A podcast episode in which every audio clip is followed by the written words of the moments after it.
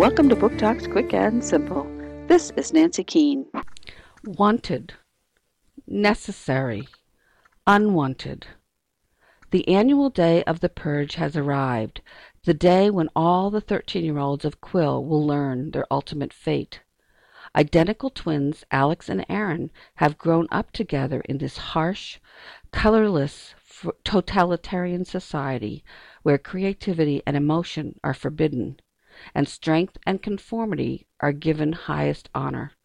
The motto, Quill prevails when the strong survive. Aaron is labeled a wanted and sets out to begin his career in the military. Artistic Aaron, however, is deemed unwanted and is put on the bus to the death farm to be burned in the lake of the boiling oil.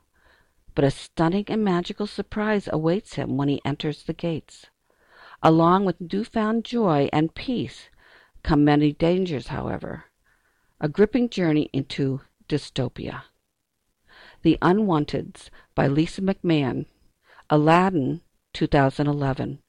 Book talk by Lucy Albertson for the Great Stone Face Committee.